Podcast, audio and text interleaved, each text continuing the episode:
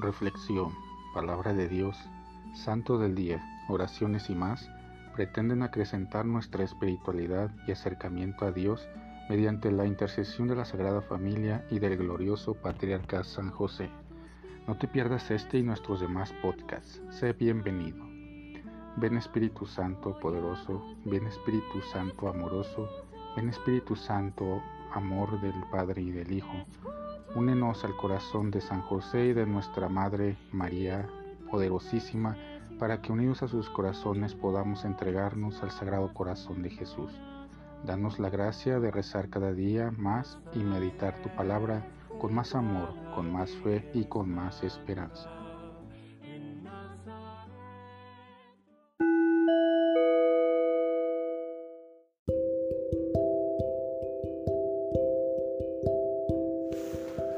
Del Santo Evangelio según San Mateo. En aquel tiempo, inmediatamente después de la multiplicación de los panes, Jesús hizo que sus discípulos subieran a la barca y se dirigieran a la otra orilla, mientras él despedía a la gente.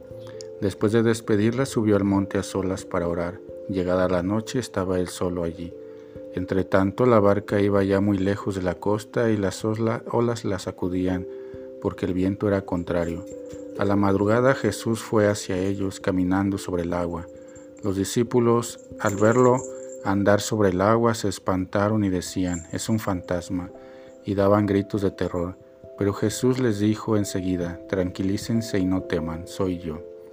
Entonces dijo Pedro, Señor, si eres tú, mándame ir a ti caminando sobre el agua. Jesús le contestó, ven. Pedro bajó de la barca y comenzó a caminar sobre el agua hacia Jesús pero al sentir la fuerza del viento le entró miedo, comenzó a hundirse y gritó, Sálvame, Señor. Inmediatamente Jesús le tendió la mano, lo sostuvo y le dijo, Hombre de poca fe, ¿por qué dudaste? En cuanto subieron a la barca, el viento se calmó. Los que estaban en la barca se postraron ante Jesús diciendo, Verdaderamente tú eres el Hijo de Dios. Palabra del Señor. La fe de San Pedro. El Evangelio de hoy nos habla de la falta de fe de San Pedro. Qué poca fe. ¿Por qué ha dudado? Me parece que este texto nos invita a reflexionar un momento sobre la fe. ¿Qué es la fe para Jesús? El Evangelio nos explica en varias oportunidades qué no es la fe. Con duras palabras reprende Jesús a los que le rodean y le llama generación incrédula y perversa. ¿Por qué? Los judíos contemporáneos de Jesús creían creer Pronunciaban dos veces cada día la confesión de la fe judía, pero Jesús los llama incrédulos porque solo lo dicen solo con la boca. Pero la fe no está en las palabras, la fe se manifiesta a través de la vida. Lo que es la fe para Jesús, Él lo explica en el Evangelio que acabamos de escuchar. La narración de Pedro caminando sobre el agua. Una noche los discípulos navegan por el lago Genezaret y cuando ya están fatigados se les aparece Jesús los discípulos se asustan y tienen miedo. Lo ven y no lo ven. Lo ven y no lo reconocen. Por fin se dan cuenta de que no es un fantasma sino un mismo maestro. Entonces Pedro, a invitación de Jesús, se baja de la barca y se lanza al abismo inquietante del mar Galileo. La fe empuja al creyente a descender a un terreno en el que no hace pie. La fe no es suponer que el agua puede sostenernos, es atreverse a creer en una palabra que invita y apostar por una realidad invisible que se juzga más real que la misma realidad visible. No es apostar por la irrealidad, es apostar por otra realidad más sólida que el agua. Es la opción audaz en favor de una palabra divina que promete y que lo hace en medio de un mundo amenazante. Y como la fe es débil, no excluye los miedos ni los gritos de petición de socorro. En momentos incluso con fe parece que la realidad visible fuera más dura y que se quebranta esa palabra prometedora. Pero la fe es un modelo de existencia que camina entre miedos y dudas, pero que ella misma no es ni miedo ni dudas. La fe en definitiva para Jesús es la convicción de que Dios está siempre cerca, más cerca de lo que aparenta y más cerca de lo que sentimos. Dios es el rico y todopoderoso que solo precisa que el hombre se deje obsequiar. Por eso la fe es de algún modo omnipotente.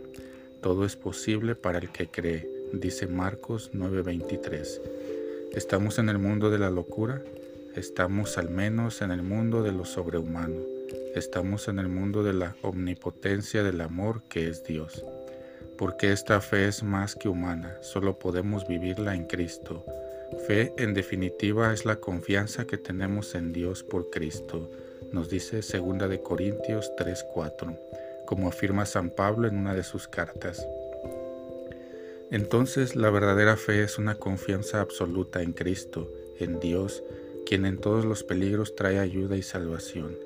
La fe auténtica no es aceptar artículos de fe, sino es creer en una persona, es creer en Jesucristo, es confiar en Él, es confiar a Él.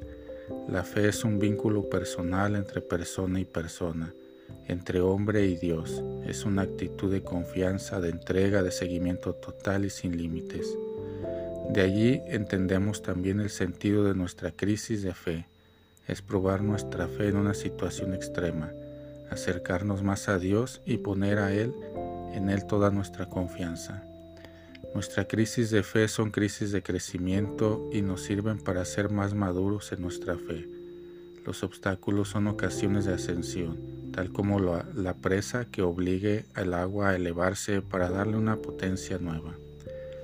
Queridos hermanos, pidamos por eso al Señor en esta Eucaristía que nos haga madurar en nuestra fe y que nuestras crisis de fe sean solo crisis de crecimiento en nuestro caminar hacia casa del Padre y pidámosle también a María, Madre de la Fe, que nos regale la gracia de una fe firme y profunda en su Hijo Jesús. Que así sea.